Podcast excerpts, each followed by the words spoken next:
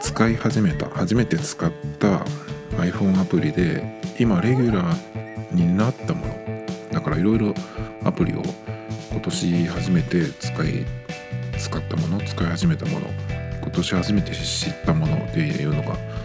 いろいろあるんですけどその中であの残ってるものものによっては結構そのどういうのかなっていう感じで使い始めてはいいけどすぐに消してしまったりとかね。そういうものがまあまああるんですよ。あの実用的なものもそうだしちょっとしたゲームとかもねあのやり始めたけど、まあ、割と僕はゲームはそんなにいろいろやらないんですけどやり始めても早いと5分でもうアンインストールとかねそういうことはしょっちゅうあるんですけどまあ、そんな感じで、まあ、いろんなアプリを今年も使い始めましたけどそれでね残ってるものは何なのかっていうのでねその残ったものを中心に喋りたいなと思うんですけどジャンル別にすればよかったんですけどまあそんなに偏りがないので、まあ、バラバラに喋っていきますがまず最初にスマートクレカっていうアプリですね。これは何かっていうとあのクレジットカードを使った時にどのカードでいくら使ったかっていうのを入力していくんですね。で、えー、そうすると今月このカードでいくら使ったっていうのがあのー、見られるんですよ。でそのカードによって支払い締めがいつで支払いがいつっていうのを設定しておけるのでまあその1ヶ月分締め日が来たらその次の支払い日がいつででその支払い日に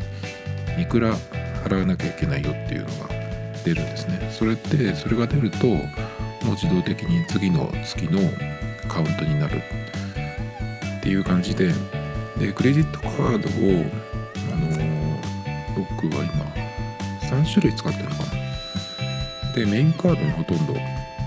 えー、まとめて使うようにしてるんですけどものによっては結構今はあの PayPay は Yahoo カードで使う方がそのリターンがあったりするんで、まあ、それ用にもともとに Yahoo カードなんかで作ったのがあったので、まあ、それを、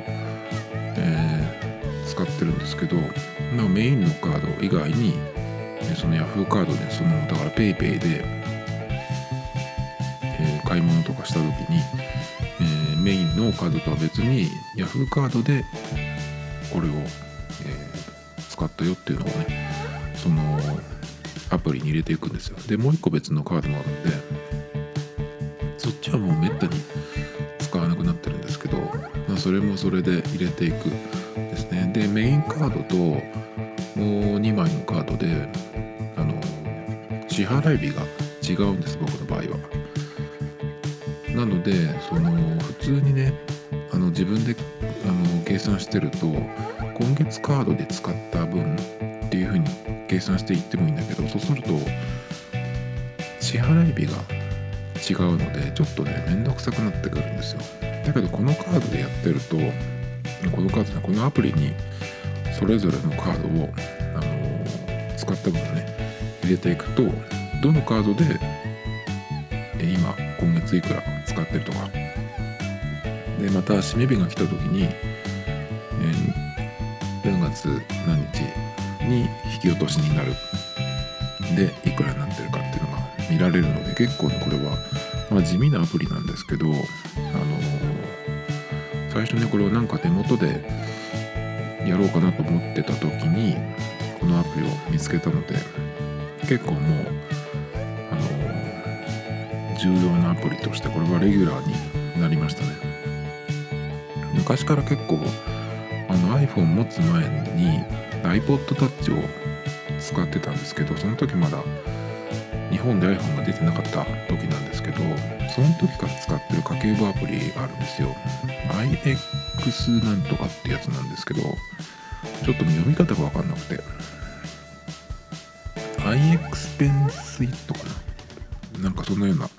やつなんですけどそれにねその使った分、えー、何を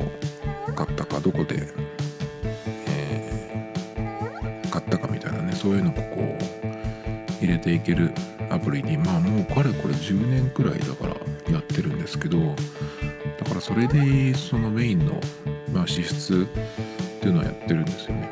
でそれをやってると何がいいかっていうとまあどのジャンルに、えー、どの月にどの年にどんだけ使ったとかねどこでどれだけ使ったっていうのがよくわかるのもあるんですけど前に喋ったかなこれ。あの食べ物屋さんとかだとね何回か行ってるところだと前に来た時にここで何食べたっけかなっていうのもその家計簿アプリをつけてると検索するとパッと出てくるのでそういうのも見られたりするんですよね。まあそれもそういうなんかログ的なものもあったりして、まあ、普通家計簿って言うと今はあのマネーフォワードとかねそういうアプリがあってあの銀行口座登録しといてで支出があった時に、で入れてたりとかね。あとクレジットカードも登録しておくとその支出がね簡単に見られるっていうのがあるんですけどあれは僕は好きじゃなくてっていうのは銀行口座とクレジットカードも一緒に登録しておけばその簡単にね計算してくれるのはいいんですけど結局そのデータをそのアプリの会社に渡すことになるのでまあそれでねなんかお金がどうにかなっちゃうってことはないんですけどなんかねそのやっぱり支出収入と支出をあのそのデータをね渡しとくっていうのはすごい気持ち悪いなと思ってだってそんなアプリがタダでできるわけないじゃないですか普通に考えてだからそれを渡すことで何かね？そこのアプリ開発会社の収入になってるはずなんでそれを考えるとねちょっと嫌だなと思ってそういうアプリは使ってないんですけどでもまあ家計簿的なアプリ。もう一個実は使っていてキャッシュフローっていうアプリなんですけど豚の貯金箱のアイコンのやつなんですがこれはうんとまあ普通にそのえー、支出管理するためのアプリなんですけどこれはすごくシンプルで例えばですね今月の予算みたいに入れといてでそこに使った分金額だけを入れていくとえいくら今残ってるかみたいなことができるんですけど僕はこれをえっと財布に入ってるお金あとはクレジットとしてえ今月使った分っていうのを分けて入れていってあとは銀行口座に今いくらいろんないくつかのね口座があるんですけどま、いくら入ってるかっていうのを、財布を見なくても、えー、とカードのアプリを見なくてもいいしそれから銀行口座の、えー、通帳とかねあとアプリを見なくてもそのアプリで一覧して今、えー、どこにいくらあるかっていうのが分かるようになってます。なので、まあ、今は現金使うことほとんどないんですけどお財布持って現金オンリーで生活してた時っていうのは財布の中身を見なくても大体そのアプリを見ればバッチリ1円単位まであの分かるようになってました。まあそこまでしなくてもって感じなんだけど、まあ、大体ね今いくら持ってるかっていうのも財布の中開けて数えなくてもっていう感じでですね、えー、分かるようになってたので結構これも長く使ってますね。でそれからまあ別のアプリに行きますけど次はカメラアプリでこれフィルカっていうのかな？FILCA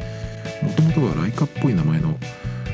名前だったんですよ。ライカが LAICA かな。だけど LEICA っていう名前だったんですよ。ねやっぱりでもそのアイコンもライカそっくりだったので、まあ、ちょっとなんか言われたのかなっていう感じで今年そのアプリの名前が変わったんですよ。でこれはどういうアプリかっていうとあのフィルムを変えて撮ることでその写りが変わるんですよね。で割とそのトイカメラっぽい感じかなっていうのもあるんだけどどっちかっていうとトイカメラっていうとあの iPhone が出た頃からよくそういうアプリがあったんですけどトイカメラだと結構色味強くしてでちょっとノイジーにしたりとかしてそれから周辺を暗くしたりみたいなねそういう加工なんですけどトイカメラだとね。これもそうじゃなくて、まあ、そういう風にもできたと思うんですけどいろんなそのフィルムのシミュレーションをすることができてで元からそのいろんなフィルムを選ぶことができるんですけどアドオンでアプリ内課金でいろんなフィルムを買うことができます。でコダッ富士とかそういうその実際にあるようなフィルムのまあそのままの名前じゃないですけど、まあ、見ればすぐ分かるようなね。だから多分フィルム使ってる人だとなんとなく分かるのかなっていう感じで。あと富士フィルムのデジカメとか使うと結構その富士のフィルムを、えー、使った時のようなそれを再現してるようなフィルターがねフィルターみたいなそのモードがあるんですけどそんな感じでその切り替えられるですね。いろんなそのフィルムが使えるっていうのともいろんなそのシーンによってレトロっぽくしたりとかっていうのもあってですね。結構これはフィルムが出るたんびに結構買っています。でこれだっけなア自体は無料だったか有料だったかちょっと忘れちゃったんですけどこれはもう結構、えー、あのフィルムを買ってるのでどのくらいちょっと買ったか忘れちゃったんですけど。まああの普通にのカメラで撮る撮ってそのシャッター音がするやつ？無音カメラじゃなくて。で普通に撮る方がやっぱりその iPhone のカメラって一番そのくっきりパッキリ映るっていう感じがするんですけどそうじゃなくてもいい場合なんか風景だったりとかちょっとその何ていうのかなちょっと違う感じで撮りたい場合作品っぽく撮りたい場合は結構このアプリを使いますね。無音カメラもね結構そのやっぱりうるさいのが嫌でいくつか入れてるんですけどあれって結局どういうあの仕組みになってるんだろうと思って昔その無音カメラが出た頃っていうのは動画モードにしておいてそれをスクリーンショットとして保存してるのかなっていうのは感じだったのでよく見るとその普通のノーマルカメラで撮った時と無音カメラで撮った時っ像のサイズがねちょっと違ってたりするのですぐ分かったんですけど最近は無音カメラで撮っても標準のカメラで撮った時と確かねその画像の大きさが同じなんですよね。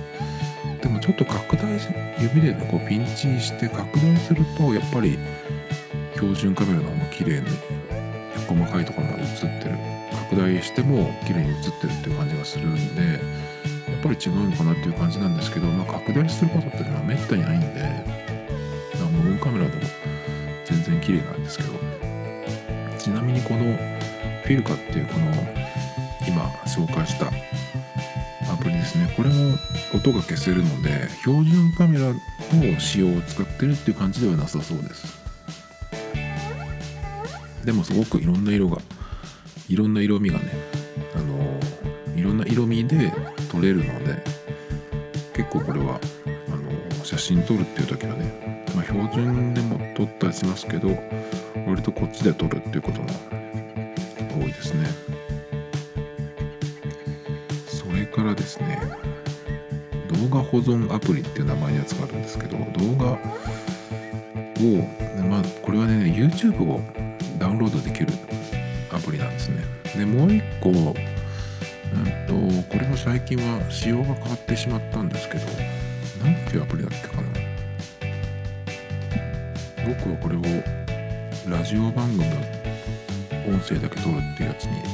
使ってるんですけど、あ、クリップボックスだ。クリップボックスっていうのがあって、これはもう同じ名前のアプリが今も App Store にあるんですけど、中身が全然変わってしまったんですねだけど前のバージョンを買ってる、ま、ダウンロードしてる人だったらその自分がダウンロードした一覧からダウンロードし直せば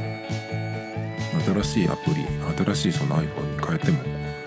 あのこれを使い続けるってことができるので結構僕はこれを、まあ、動画保存でもいいんだけど、まあ、ラジオ番組のが上がってる場合にそれの、え、動画を動画として保存するんだけど拡張子を変えるってことができるんですよ。そのファイルを、えー、書き換えるってわけじゃないんだけど拡張子を変えることで音声だけにする音声だけ再生するっていうことができるんで結構ねこれは重宝してます。でそれがなくなった後に、えー、の保険として一応入れてるアプリが今言ったですね、えー、動画保存っていう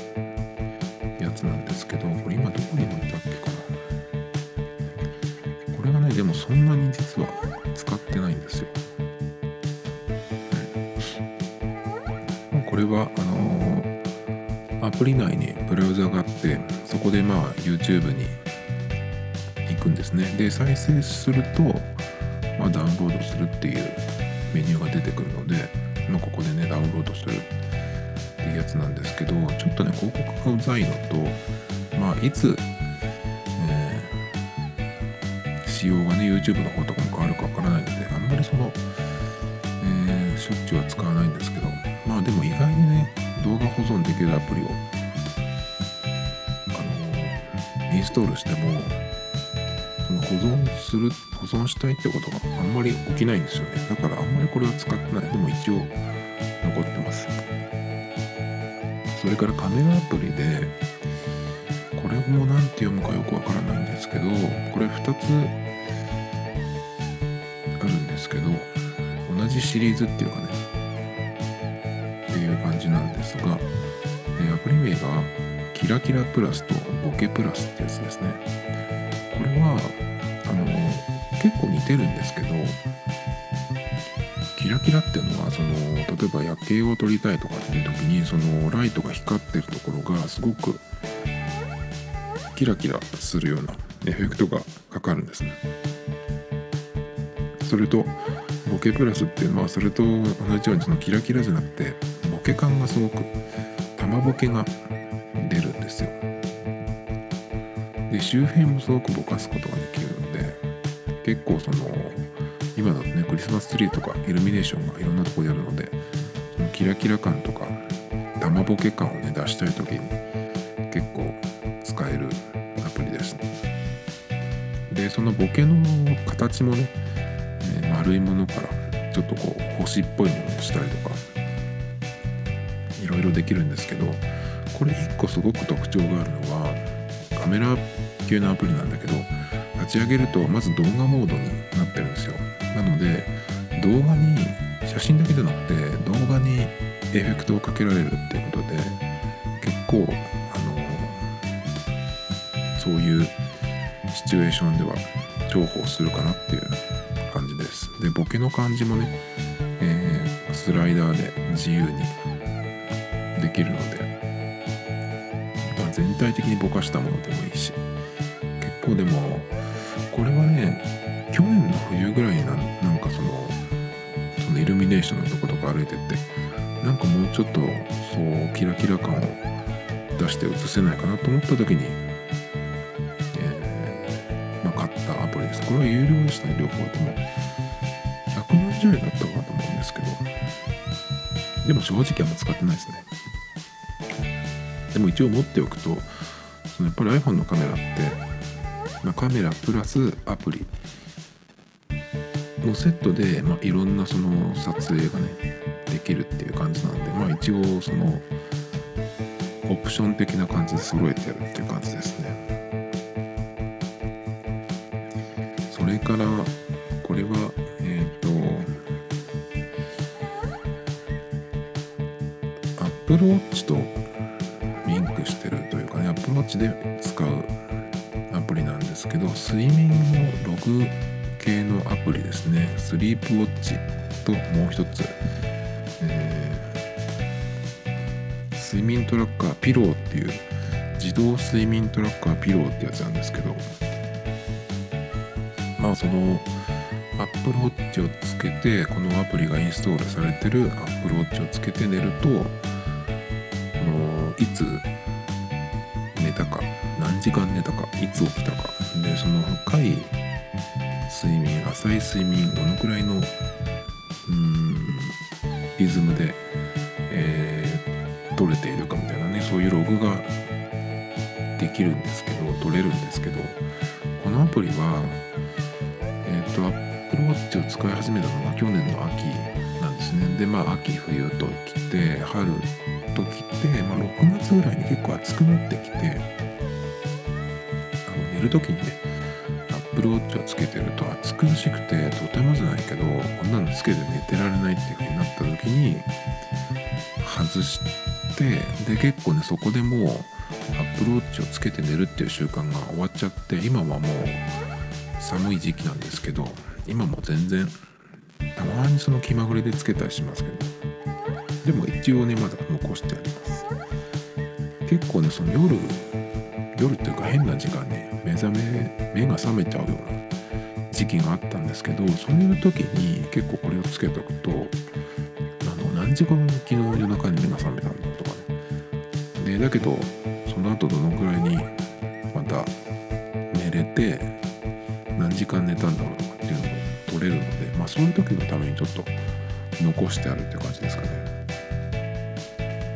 それからえー、またちょっと画像系のアプリになるんですけど、えー、ポルトラっていうのかな。このアプリはあの写真とか画像をイラストっぽく、えー、絵画調に加工するアプリです。で結構この絵画風に加工するアプリってすごい好きであの見つけるとねすぐにダウンロードするんですけど今そのイラスト加工系のアプリだけ入れたフォルダーの中には僕6つ残ってるんですけどブラシストロークっていうのと GoArt それからダーナー AI かな。それプリズマそしてウォーターローグっていうのがあるんですけど結構ねあの油絵っぽいやつとかその水彩っぽくなるやつが多いんですよ。こういうこれ系のアプリってね。だけどものによっては結構の雑っていうかねあのちょっとその元の写真が潰れすぎちゃってるものがあったりとかしてなかなかそのいい具合のものがなかったりするんですけどこのポルトラっていうやつは本当にねすごく良くてでそのうん真ん中から外側に向かって真ん中は絵画調になってるんだけど外側に行くと、えー、そのベースの紙の色が出てくるって感じでちょっと説明がうまくいかないんだけど。でどのぐらいその絵画調にするかっていうそのバランスも、えー、できるし結構ねこれが他にないじなんですよ。でこれはあのポートレートとかね人の写真人の画像を、ね、絵画調にする時はすごく雰囲気が出るのでこれはね結構あの僕は一番一番手ですね。イラスト加工系では一番手になってます。それからこれはこれもえっ、ー、と画像編集とかね画像エディット系のアプリなんですけどこれ VOUN っていうのかな？VOUN ってやつでこれは何かっていうとこれフレームにするフレーム加工するアプリなんですけどこれがですねマソポックおしゃれでそのフレームも木の枠だったりとか額縁だったりとかあとはですね壁に留め止める感じとか木の板に貼って壁に留めるとか。それとかあとはこの現像した写真1枚を、えー、クリップでこう紐に吊るしたようなね感じにしたりとか。あと後ろの背景ですね。背景もその色一色っていうのもあるしグラデーションにするのもあるしあと壁にするっていうのもあったりとかして。結構ね写真1枚だけ見せるっていう時にこのフレームみたいのに入れるとですねすごくおしゃれな感じになるので、まあ、ブログとかにね載せたりするのもこれを結構使ったりとかするんですけどこれはフレーム系では一番かなっていう感じですね。あのなんだっけそのフレームもアプリ内課金で買うこともできるのでちょっと増やしたりとかきるんですけど。まあでも元からあるやつでも全然いいのでまあ何かちょっとこれ気に入ったなってなったら買っても損はしないかなと思います。それから結構ね今年は、えー、夏に iPad Pro を壊してしまったのでそれから割と何でも iPhone でやるようにっていう風に iPhone でできるようにしようっていうかねまあそうするしかなくなっちゃったのでいろいろそのためのえっ、ー、とアプリを揃えていったんですけどその中でまあブログをね今そんな書いてないんですがブログを iPhone で書くために、えー、揃えたアプリがあります。でブログ自体はハテナでやってるんですがでハテナのアプリっていうのもあってでそこからいろいろその直接書いてアップしてっていうのもできるんですけどちょっとねそのブラウザでパソコンからブラウザを、えパソコンからブラウザでハテナのね、えブログにアクセスしてそこで書くのが一番やっぱりいいんですけどそれに比べるとちょっと機能が劣るっていうことでやっぱりそのハテナの公式アプリだけではちょっと足りないっていうことで、え、追加したアプリがですね2つあってベアっていうのと MWeb っていうのがあります。でベアベアっていうのはあの赤い、え字に白いクマのシルエットが、え、書かれてるアイコンなんですけどこれはマーク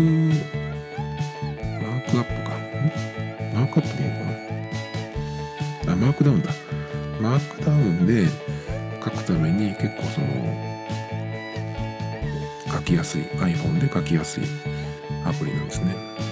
なのでそのマークアップで書いてマークダウンだ。マークダウンで書いて今どういう風になってるかってそのデザインをチェックするのもレイアウトとかねチェックするのもいいしやっぱりその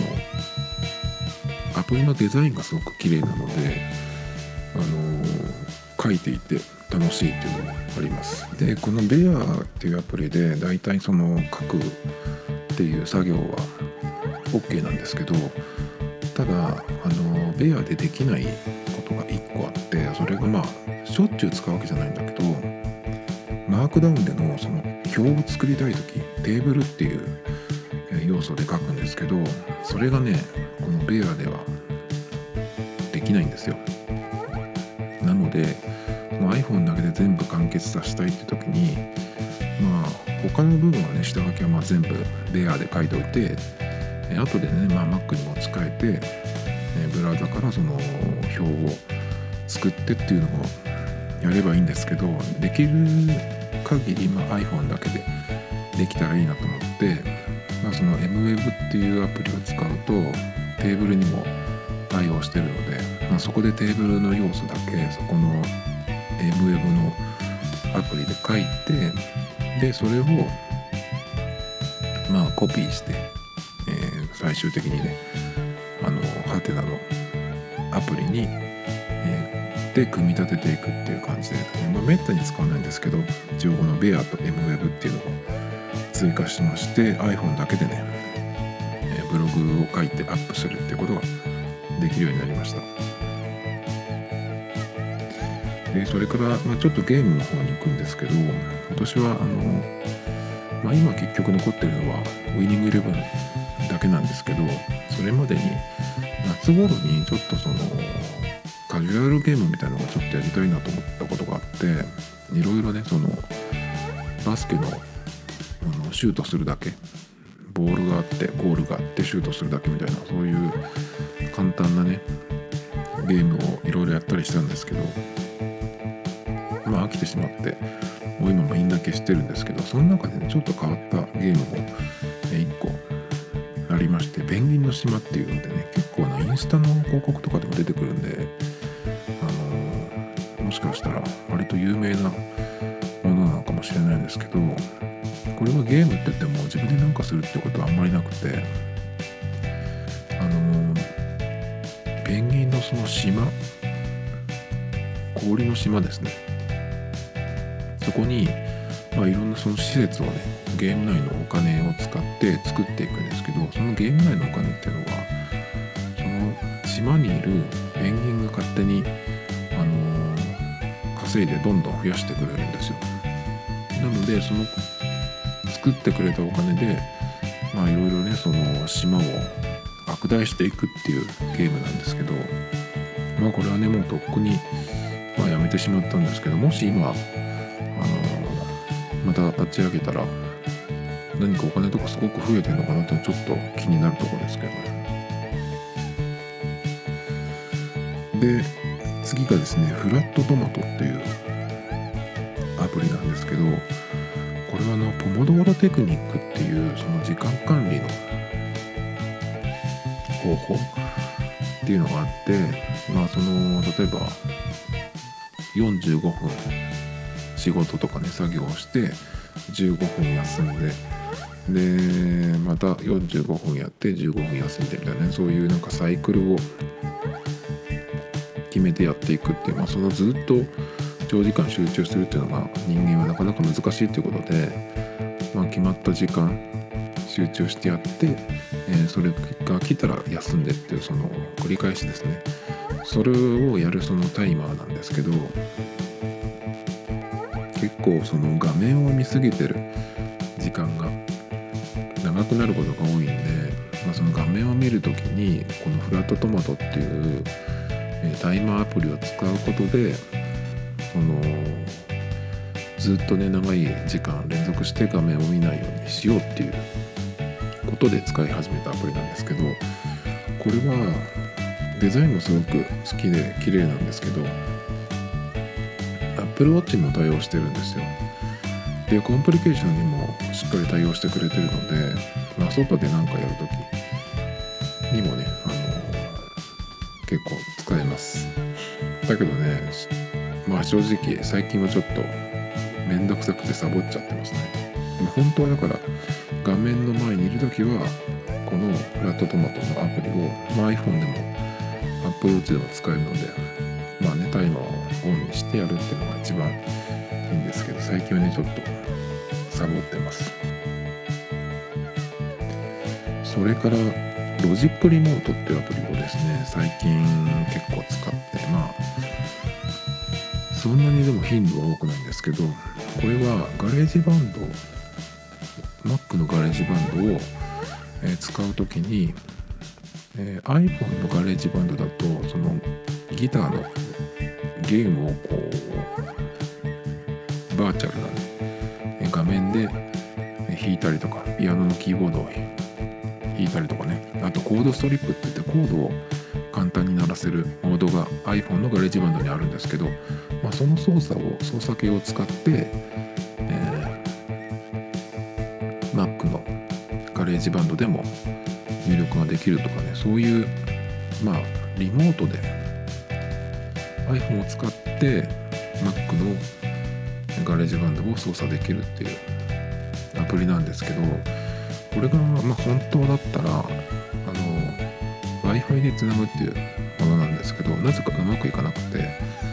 あの USB ケーブルでつないでも大丈夫なんですね。ライトニングケーブル。だけどなんかねどうしても僕の iPhone と Mac ではうまくいかなくってでなんかいろいろやってやっとねまあケーブルを使えば接続できるというふうになったので、まあ、最近割とね使うようにはなったんですけどでもね正直そんなにまあ一応その iPhone の中に今残ってますけど Mac のガレージバンドを使ってて BD キーボードがうちにはあるのでうちにいる時はあのそれをつなげてやればいいし。あとまあなくてもその Mac の本体のキーボード。であの鍵盤の数からしたら全然少ないんですけどちょっとしたパターンみたいなねちょっとしたフレーズくらいだったらこれで打ち込んじゃったりするので意外にねあのそんなに出番はないです。でもこの、ガレージバンドでそのギターの弦を弾いたりとかっていうやつそういう入力のスタイルっていうのはすごくやっぱり使えるというかね使いやすいのでこれがあるからあのわざわざ iPhone のガレージバンドで曲を作り始めるってことは結構あるのでそういうなんかねうんまあインターフェースというかそういうのをちょっとが出るといいかなとか思うんですけどまあでも iPhone でつなげばいいかって話でね、まあ、iPad Pro を買った時にまたねこれが動けばさらに大きい画面でできるんでそれもちょっと試してみたいですけどね。でもそれだったら iPad のガレージバンドだったら Mac とつなげるとかっていうよりもあの USB キーボードを iPad Pro につないで結構ねガンガン入力していってまあ足りないそのアンプとか音色をいじりたい時はそのプロジェクトをね Mac の方に、えー、移してで Mac で開いてちょっとこう加工していけばいいのかなっていう感じなので。まあそんなに使わなくなっていくかなっていう感じがしてます。それから最後にブラウザですね。Web ブラウザ。これを結構今年は、使い方が変わってきてまあサファリで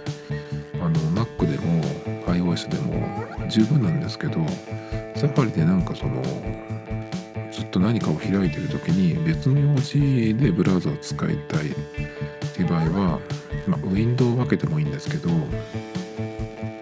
まあブラウザごと分けちゃえっていう風になってきてですね今は複数のブラウザを Mac でも iPhone でも使っています。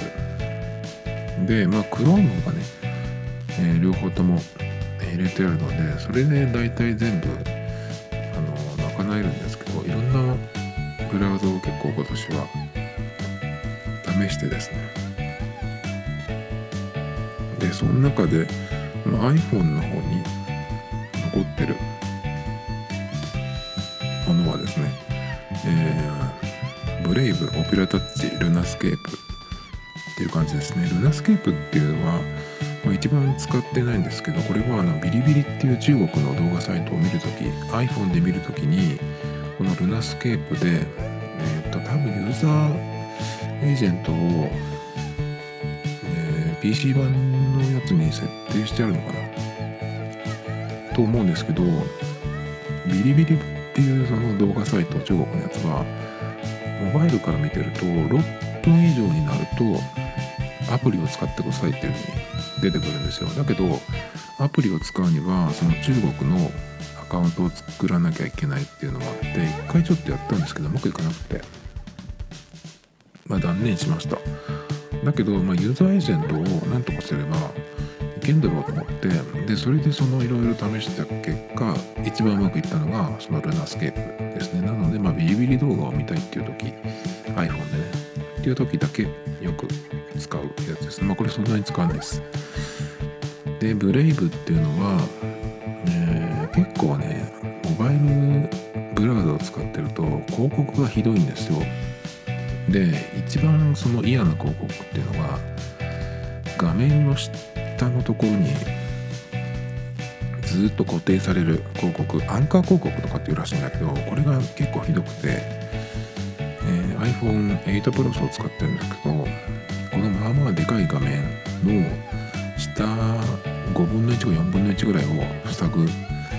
えー、でかい広告が出ることがあってでそれをね横に倒した時なんかもうほんと3分の1ぐらい消されちゃうんで見えなくなっちゃうんですよね。でそれが嫌でその広告が表示されないアプリってどれだろうっていうのでいくつか、えー、試していったんですけどそれで残ったのがブレイブとオペラタッチですね。Chrome はダメでした。バンバン出ます広告が。あのー、Mac 版だったらね機能拡張が入れられるので広告消せるんですけど結構出ちゃってね本当に嫌ですね。でもそれでもたまに出る時があるんですけどその下を塞がれる広告ね。まあその時はアプリを再起動すればいいんですけど。でだけどブレイブっていうのはあの縦で使うのがまあ基本みたいなあのブラウザなんですよ。もちろん横にして使うことももちろんできるんだけど横に倒して使っていてブックマークを出した時に縦表示になっちゃうんですね。でそこからブックマークからなんかそのサイトに飛んだ時に、えー、そのまんま縦画面で固定されちゃうので一回こう縦にして横にしてとかってやらなきゃいけないのがちょっと気に入らないってことで、えー、ファーストブラウザにはなってないですで残っているのがオペラタッチですね。オペラって昔からあるんですけどこのオペラタッチがねすごく僕は好きでそのちょっと独特な操作体験なんですけどあのマイフローっていう機能があるんですけどこの今見てるページをマイフローに送るっていう風にするとソコンの方でオペラを使った時に、えー、そのモバイルのオペラから送ったページが Mac のオペラでも見られるっていうことで、ね、その辺も結構気に入っています。でメインのブラウザはまあサファリで、まあ、セカンドが Chrome っていう感じなのでブックマークしたいものっていうのは大体そのサファリと Chrome に入れてあって今言ったようなまあ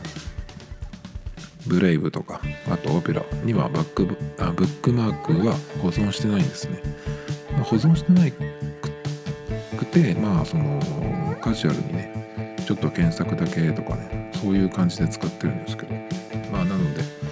結構その軽い使い心地で使ってるんですけどこのオペラタッチに関してはさっき言ったような画面を塞ぐような広告もほぼ出ないですし、まあ、もし出ても再起動すれば消せるのでその辺もあるし操作もすごくやりやすくてねそのタブの扱いなんかも一覧で見れたりとかして、結構気に入っています。で